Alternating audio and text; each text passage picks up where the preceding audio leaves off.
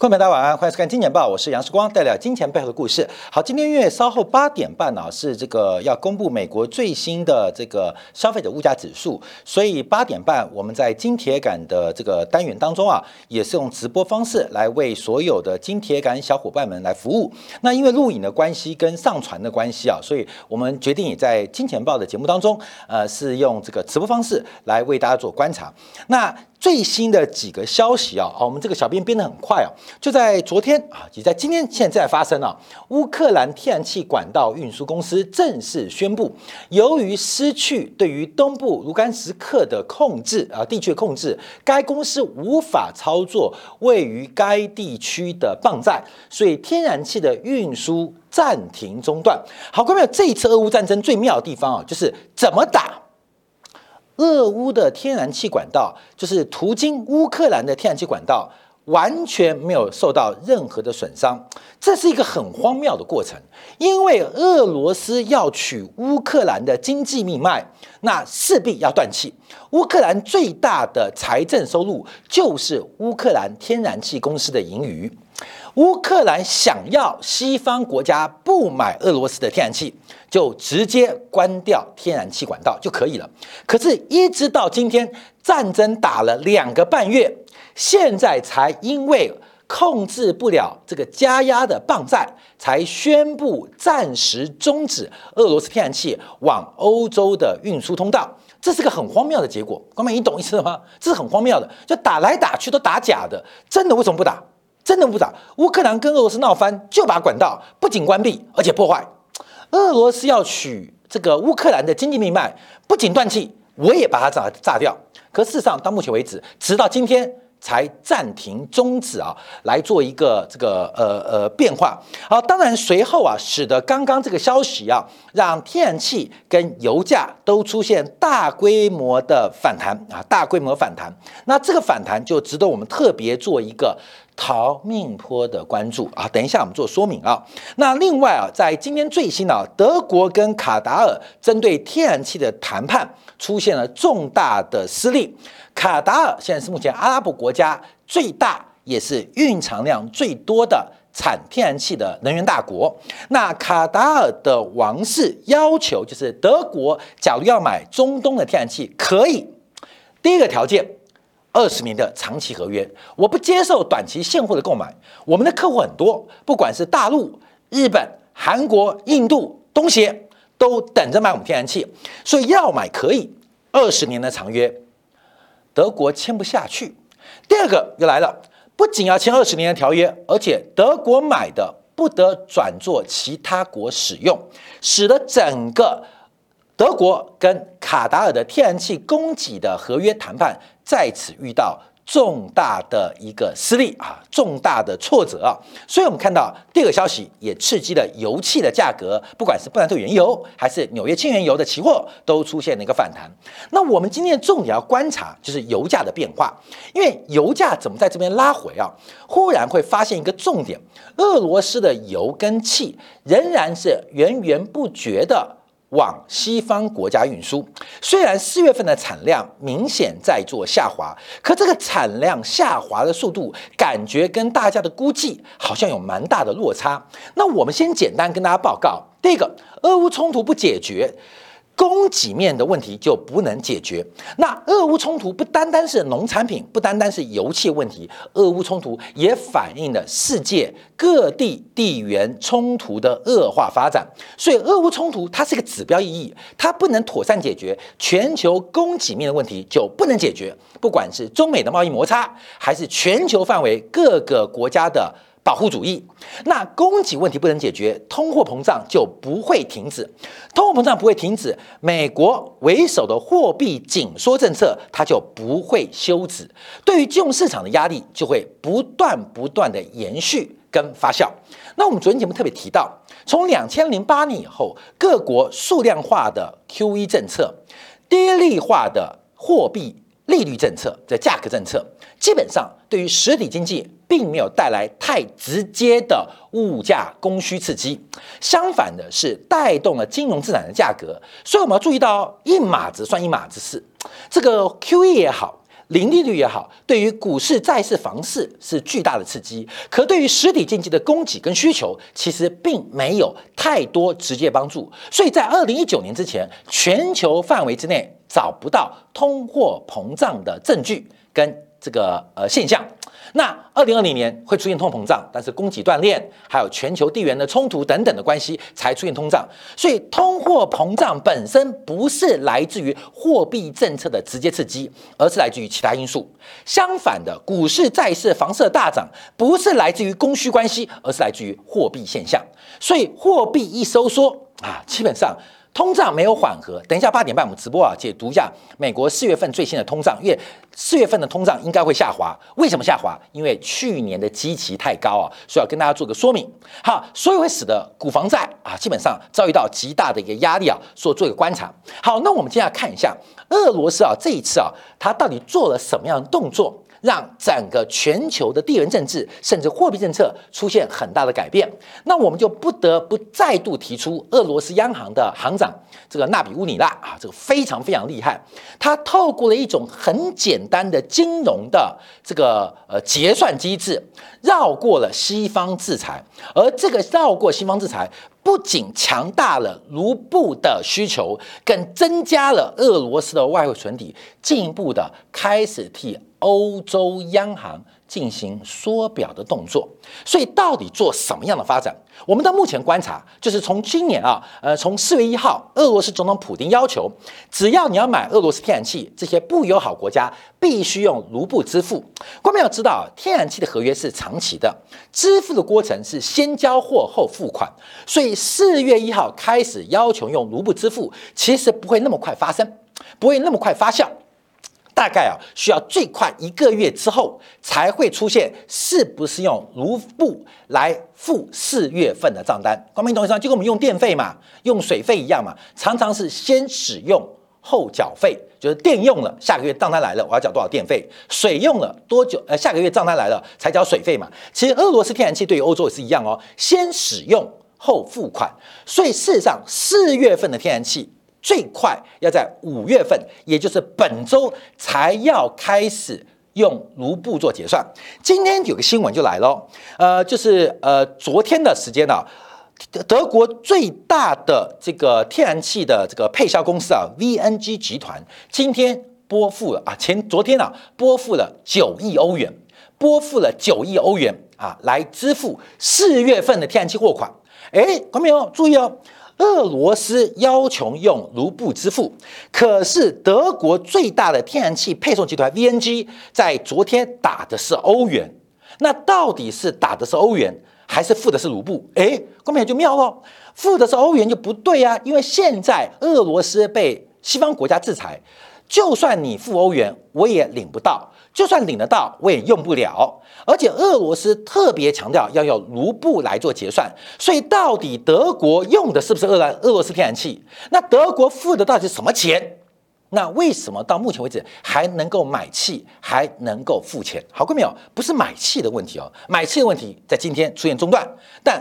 付钱的问题是我们今天要特别做观察的。那纳比乌尼拉到底做了什么动作，绕过了西方国家制裁，而且这个反制裁动作甚至要了欧元的命？好，观众我们要做一个简单的一个逻辑啊，跟大家来做分享啊。第一个，按照纳比乌尼拉就是俄罗斯央行的这个呃付款方式的设计，好，观众我们这几个方向就出来了。第一个，使用的是德国天然气的这个配销公司啊，就管道公司德国天然气。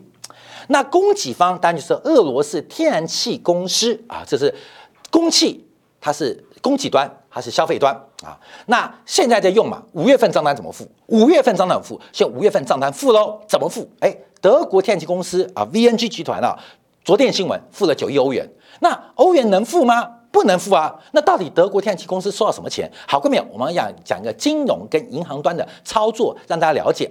好，其实这个方法啊。呃，在实物当中常常出现，就是天然气，德国天然气公司它总共开了两个账户。这个账户，第一个啊，在德国境内开个欧元账户，在德国境内开一个欧元账户，这很简单嘛，就像我去上海开个人民币账户，我去香港开个港币账户，我去日本开个日本账户一样，够简单嘛？更何况是在本国本国之内。开一个本币的账户，很容易嘛。所以第一个。德国天然气公司，它只要在俄罗斯工业银行啊，天然气工业银行开一个欧元账户啊，这很简单。另外一个去俄罗斯啊，我们以莫斯科为例，在莫斯科圣彼得堡也可以啊，开一个卢布账户。哎，像什么？像我们在台湾的中国银行开一个新台币账户，在上海。中国银行开个人民币账户，我们在台湾的汇丰银行开一个台币账户，我们在香港的汇丰银行开一个港币账户。关没有懂啊？很简单，很简单。所以不仅是俄罗斯天然气工业银行可以做，甚至只要在俄罗斯跟德国境内都有开设分行的金融业，其实都可以承接。那这个承接不是有制裁吗？怎么绕过？关没有？完完全全绕过西方制裁。好，我们看到现有两个账户开好之后，那就是付款的问题哦。到底是付欧元还是付卢布？好，各位是付元欧元还付卢布？所以一个需求方是德国天然气的公司，我们以 VNG 集团做代表。那另外一种俄罗斯天然气工业总公司，另外我们以俄罗斯的天然气工业银行为例，这家银行目前也被制裁啊。其实就算不是它。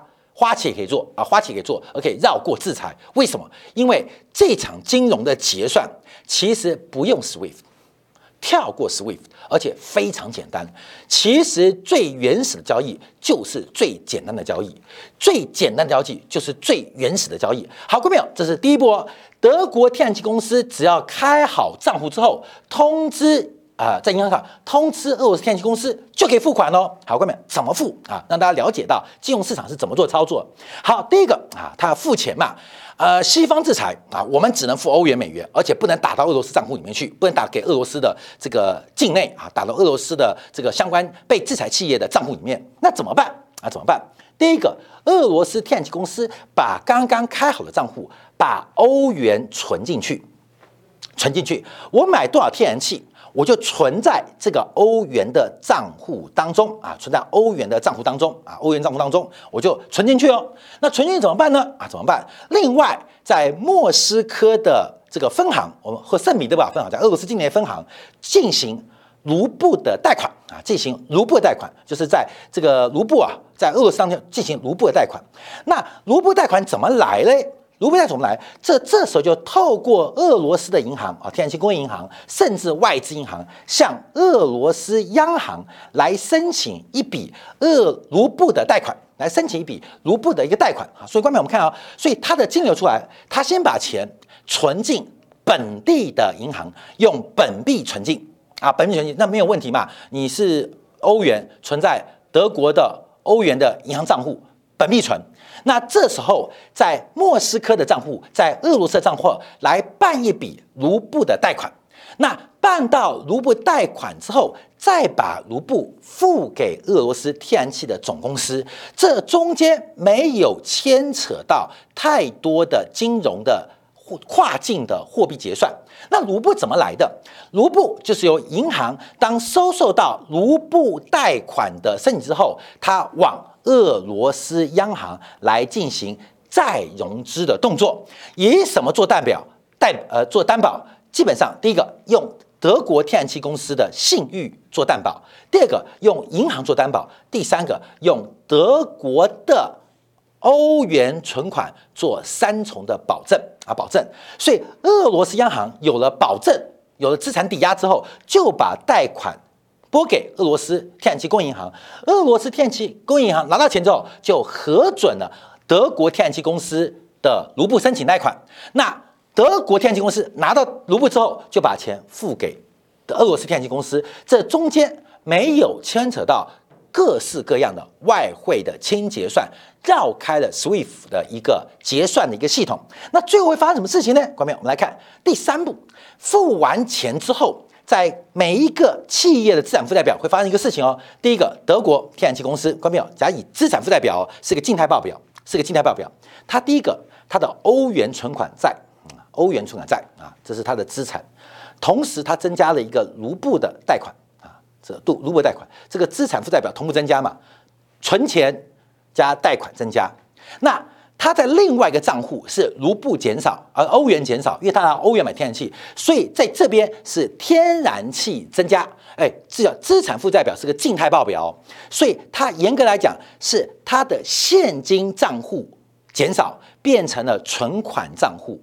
那这个账户金额的变化是置换天然气，所以资产的一个增加，拿到天然气嘛，拿天然气，因为官你去算这个账，就天然气会增加，资产负债表的资产端会膨胀，同时负债端也会膨胀，是卢布负债跟着膨胀，会形成一个等号，会形成一个等号。其实中间的一个猫腻在什么地方？就是德国的天然气公司、意大利天然气公司、波兰天然气公司，他们的欧元存款被抵押了。永远不可能被取修、被取出，就这个存款是被抵押的，是不可能取出、不可能取出。同时，卢布的负债是不断的累积、不断累积，就形成了卢布负债不断的增加，而欧元存款不断的增加，资产不能动，被抵押，负债不断走高。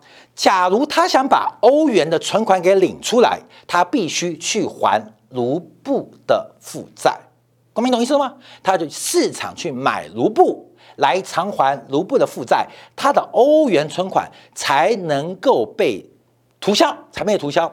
这个事情常发生啊，公民你记得吗？在过去十几年前呢，有一个很重要的地方叫做内保外贷，就是台商在大陆嘛赚了很多钱嘛，可钱怎么出来呢？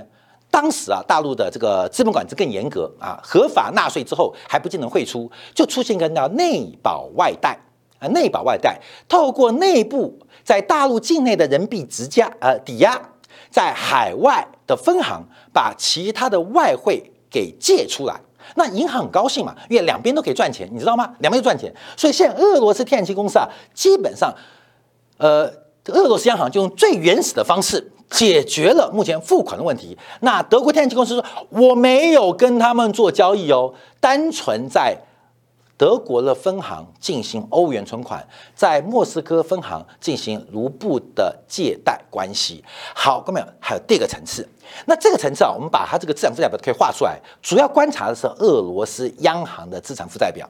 俄罗斯央行本来没有发行卢布的必要，因为没有卢布需求嘛。可是因为这个付款动作，使得中间银行向俄罗斯央行进行了再融资的申请。为什么再融资就要替德国天然气公司付这笔卢布的款项啊？所以俄罗斯央行就要被迫啊，比较被迫欢喜的印钞，印什么？印卢布。进行再融资给俄罗斯天然气银行，俄罗斯天然气银行才能把钱借给天然气这个德国天然气公司的莫斯科分行啊，各位，这是一个金融操作。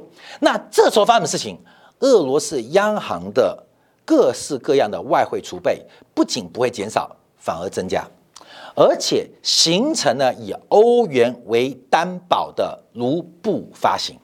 以欧元为担保的卢布发行，所以最近才发现很奇怪，为什么卢布不仅没有贬值，而且还不断的转强，一度升破七十比一块的美金，不断的转强，为什么？因为完全绕过这个就是最简单的传统国际贸易体系的金融结算，现在用在制裁当中的俄罗斯天然气跟油原油，所以我们看到这个变化就非常非常特别嘛，他印的很高兴，因为过去俄罗斯央行发行卢布还担心。通货膨胀，还担心准备不足。现在俄罗斯央行每印的一块新卢布都有欧元作为支撑。好，各位，那说欧元在德国啊，不是自己重点。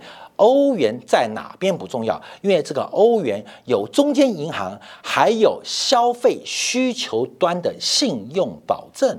各位，你懂意思吗？因为它抵押品是欧元嘛。各位有像我们今天啊。啊，买房子啊，要贷款。比如说，我今天要投资，我要消费，我把我的房子来抵押啊，房子抵押。那房子在银行嘛？可是当银行要追债，当我的债权要跟我追债的时候，它但是扣押这个产品嘛，扣押这个房地产的抵押品嘛。可是假如不能动抵押品的话，怎么办？找我这个人嘛。所以事实上，俄罗斯央行它就挂几个保证：第一个，卢布发行底层有非常稳健而且完全的欧元保证。那欧元保证之外，还有每一个需要欧俄罗斯商品的企业信用，而这些国有企业，它背后是国家的信用保证形成的一个。不客气来讲，俄罗斯的卢布现在是全球信用体值最强的货币。这就是纳比乌林娜一个非常简单的操作，而这种操作其实过去常见到。所以刚刚举个例子啊，叫做内保外贷，哈，叫内保外贷。所以我们在中间跟大家分享，为什么俄罗斯到目前打仗的子弹不会缺啊，不会欠呢？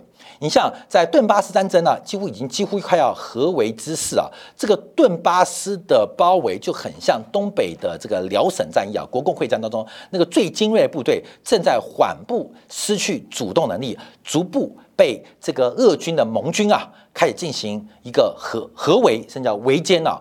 那这些等等的动作，都值得官淼要特别来做观众留意啊。所以我们在这边特别观察，到底的俄罗斯做了什么？其实还是强调。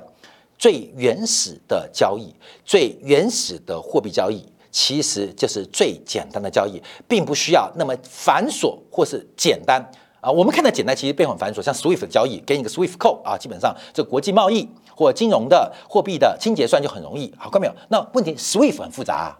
我们觉得简单，像我们今天用电脑现在直播，直播很容易啊。可是直播背后的设备很复杂。那假如设备挂掉，我要跟你讲话就很困难。重点是我要跟你讲话，你要跟我聊天嘛？只是我们透过这个工具，可是当工具坏掉的时刻啊，工具坏掉的时候，基本上那我们就回到最原始的状态，约你出来喝咖啡嘛，看到没有？那媒介更简单嘛，一个电脑，一个设置装备，可能数十万上百万，喝杯咖啡八十块、一百块，不就解决了吗？所以纳比乌尼拉用一个最基础的一个交易方式。绕过了西方在金融跟货币制裁，反而强化了卢布的发行体制。好，观众，我们当然看到哈，我们这个呃开放留言啊，啊没有，就是开放今天留言。为什么？因为很多啊，这个很多人就就普林士官你们亲俄，这跟亲俄不亲俄没关系啊。俄罗斯跟我也没什么很好啊，观众朋友，我也跟俄罗斯人没什么特别关系啊。而且我很讨厌俄罗斯人，你知道吗？我讨厌俄罗斯人，因为当初世光在广东留广州留学的时候，呃，念书的时候有两个俄罗斯的美女啊。当然，世光意图染指，结果人家不要我们台湾同胞，你知道吗？看到我们台湾人就是又矮又黑又小，哎，我很壮哎，啊，不行，不要，他们喜欢阿拉伯人啊，喜欢阿文啊，这是八卦了啊，喜欢阿拉伯人，所以俄罗斯人对我们台湾人是鄙视的。我对俄罗斯也没什么特殊情感嘛，你懂吗？你像这个蒋家不是蒋万安的，应该是外婆吧？哎，奶奶嘛，就是俄罗斯人嘛，没有好感，没有好感。这个是个地缘政治的分析，这是一个中立。客观的分析，他赢了输了，对我们是好还坏还不知道。对于金融市场涨跟跌不确定，我们只是客观分析，只是因为台湾的媒体过度的偏颇，好像俄罗斯乌克兰快要打到莫斯科一样，好像俄罗斯已经快输光了。上礼拜啊，俄罗斯的一个先进坦克 T 九零被乌克兰炸掉，这个新闻大爆特爆。我就觉得很神奇啊！T 九零坦克现在是俄罗斯已经量产规模化的主要的新一代的主力战坦克，怎么到上礼拜才看到它呢？俄罗斯打乌克兰。难道也在打消耗战吗？打什么？打消耗库存吗？俄罗斯从苏联留下来的弹药库存还不少，趁着这个乌克兰战争把它给打光。我们都想到美国在消化弹药库存，在消化武器装备，给美国的军工产业带来超大的订单。看到没有？俄罗斯的军工产业也等订单，等了快三十年了。可三十年订单要先把库存清一清嘛，所以我看到这个俄乌战争的奇怪，T 九零坦克怎么一直到四月底才在俄乌战场出现呢？而且才被击毁呢？这是一个很神奇的事情，什么原因？嗯，是不是普丁也在消化库存啊？你美国弹药多，美国弹药多，不错。我从冷战以来库存弹药到目前都没打完啊！拜托，希望顿巴斯撑久一点，让我把弹药打完，说不定普丁背后的军工集团终于可以得到一个库存回补的生意了啊！所以啊，这个很多变化我们要做个观察。蒋万安跟俄罗斯没有血缘关系，哎，对呀，哦对，因为蒋万安那蒋经国娶的是谁？哦，对对对对对，因为蒋万安本来不姓蒋啦。哦，对对对对对对对对，讲完不姓蒋，他自己改名姓蒋了。下次世光要选举，我就改名，我也姓蒋，蒋世光啊，蒋世光啊，对，讲到大家死光光啊，蒋世光。所以我们看这个变化，哦，对不起，这个有时候，哎呀，领导人的这个后宫生活，我们说不了解嘛，哈。好，关面呢，我们还要看一下油价。油价今天大谈呐，油价目前为止，我们现在直播方式啊，因为我们在上礼拜五的时候特别画出了一个假突破的形态，在这个位置啊，上礼拜我们在金铁杆直播的时候，我们有观察下油跟金好像要出现假突破了，好像哎，金钱豹给大家任何建议都是用猜的，对了是你命好运好，刚好转台看到，错了啊是视光的胡思乱想啊，所以基本上大家多包涵呢。那这个啊，假如大家有做到的话，那绝对是你命好运好，祖宗给你保佑，今年清明节扫不扫的漂亮啊，书读得好，所以呃会对是你的好啊，跟我没关系。假如。错了，错是应该的啊！时光从来没准过嘛，所以错是应该，大家多包涵。好，我们看，我们猜到了油价的假突破，包括了黄金，这是纯粹臆测，所以呃，这个是我们猜想猜想的。好，油价在假突破之后开始下跌，当然，石油的杠杆很高，所以光面在做任何投资当中要注意风险跟杠杆的一个机会。那我们要观察油价的现在的反弹，主要第一个就是呃，乌克兰的天然气管道被关闭了嘛，所以这个油气的一个实质面的紧缩。说现在才开始啊，所以这是个重大利多，关键这是重大的利多，要记住哦。那这个利多能不能融价回去？因为什么？股票最怕，资产最怕利空不跌。另外一方面，资产最怕利多不涨。所以一个是利多不涨，你要小心；一个是利空不跌，你要小心。像台积电啊，四月份营收创下历史新高，股价为什么天天跌？观众朋友，为什么呢？为什么呢？因为利多不涨，是因为背后有更大的利空在其中。所以你看到的营收，你要知道生产周期啊，也是啊。台积电的周期除了预收款之外，它的结算，这个晶片的结算可能是滞后的。你懂了吗？它现在越好，它后面越惨。为什么？因为跟台积电订晶片，从研发，从样品。啊，从研发创意到样品，IC 设计那一端呢，至少就是十八个月到三年左右。这大家对半导体生产流知道，一个晶片从呃这个呃型啊到画图到开始这个设计啊，使用 IP EDA 把它做出来，大概十八到三三年左右的水准。那制造当这个包括曝光一大堆光照啦啦啦啦啦啦，又需要大概呃一季的时间，还加封测。所以事实上，台积电现在出的货。是正在出货，可订单呢？可能是一年前订单，现在想后悔都来不及哦。现在想后悔都来不及哦。我们举什么例子？光妹，你看看台湾的那些做板卡的业者，什么维新啊、技嘉啦，做 NB 的啊，做板卡的啊，像最近美国跌最凶的这 NVIDIA 超维嘛，做高运算中心晶片的，啊，其实他们想抽单来不及。为什么？因为去年订单现在出货。现在订单已经排成，那唯一能取消的嘛是二零二四年的订单。所以，我们看到为什么台积电的客户股价都在崩盘，因为他们不可撤销，很悲哀，你知道吗？被台积电这个呃魔王给把持住了，那只能出货。不能不收货，只能付款，不能不付款啊！台积电营收创高，那股价就跌嘛，就产生一个变化。好，后面我们看油价啊，回到油价，油价利多不涨还是利空不跌？现在利多是大反弹哦，油价今天一口气弹到今天哇，今天弹幅大了，弹了三点七个 percent 了，好，弹得大。可是我们观察前面有个假突破的一个味道，那这个三角收敛的尾端出现一个假突破的讯号，那这边是回撤颈线的反弹，油价的下跌。金价的转弱是不是正在透露出一个新的方向？在资产负债表缩表跟衰退的背景之下，我相信万物都有价格下跌的压力。好，那么我来再看一下它的新闻啊，这个油价的变化啊。第一个，沙特在前天啊的对亚洲的出口每桶降了五美元，对西北欧的价格降了二点五美元。为什么？为了因应。对于俄罗斯原油的竞争，哎，你没有听错，俄罗斯的原油仍然是滔滔不绝的向国外出口。那俄罗斯的原油到底衰退多少呢？OPEC 昨天有公布四月份的产量，这个俄罗斯的产量大幅度的下滑，下滑到每天九百一十三万桶。光美，你没有听错哦，四月份俄罗斯的原油产量大幅下滑，下滑到九百一十三万桶。本来产出是一千万桶，现在下滑到九百一十三万桶。看到没有？战争打成这样，抵制搞成这样，就俄罗斯原油的产量下滑，毛，关没有吗？关没有？你今天一七九嘛，为什么变一百七七公分？因为你剪毛了嘛，剪头发嘛。俄罗斯的产量下滑的速度好像比预期来的少哦。那为什么？我们都会刚刚前面提到纳比乌尼钠的一个清结算方式，让俄罗斯的油跟气，包括煤，包括农产品，仍然是有通道、有方法可以来进行贸易的。